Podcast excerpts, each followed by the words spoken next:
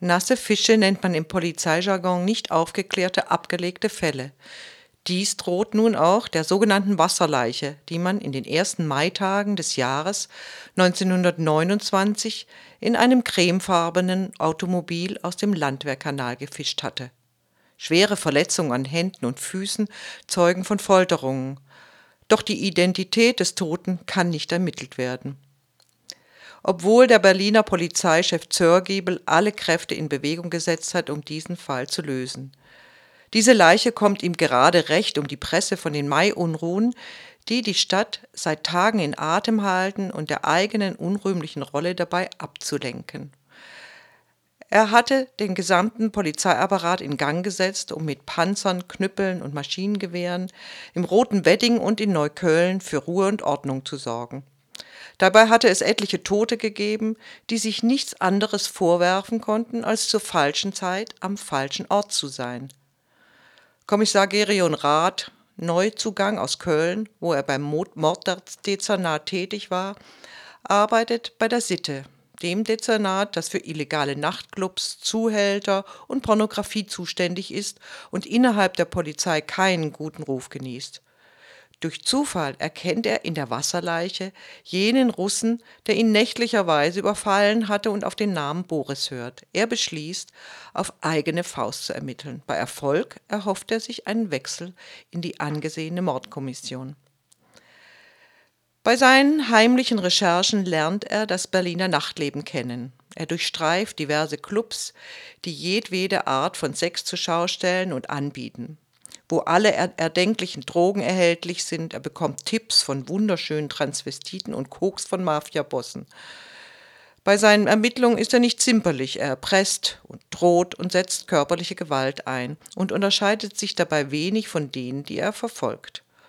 Auch mit Hilfe der schönen Charlie, Stenotypistin bei der Mordkommission, gelingt es dem ehrgeizigen Kommissar, ernstzunehmende Spuren zu entdecken, die auf eine Verschwörung von Exilrussen hinweisen.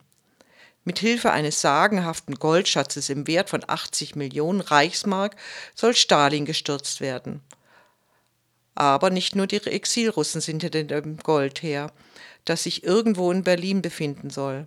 Warum weiß der Generalmajor der Reichswehr, den Gerion Rath bei der Feier eines Kollegen kennenlernt, von diesem Schatz? Bei eben dieser Feier lernt er noch andere alte Seilschaften kennen, alles Weltkriegsveteranen, die der gemeinsame Hass auf die Republik eint, darunter auch einen Herrn, der am Revers seine Parteizugehörigkeit zur NSDAP zur Schau stellt. Kommissar Rath glaubt, den Mörder gefunden zu haben. Da taucht dessen Leiche auf.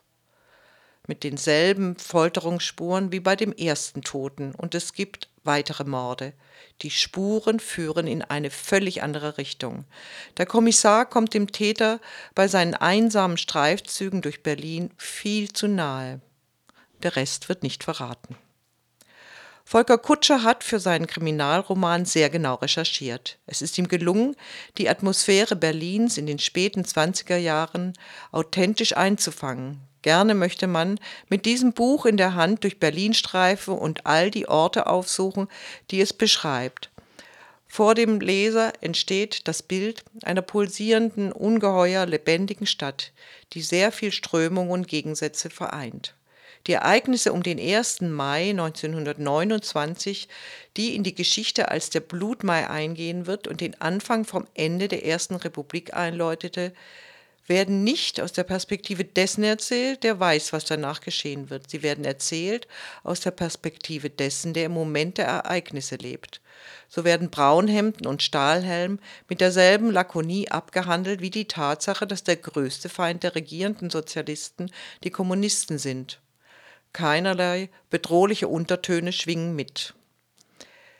Der Held des Geschehens ist nicht besonders sympathisch, ein Einzelkämpfer, für den Teamarbeit ein Fremdwort ist.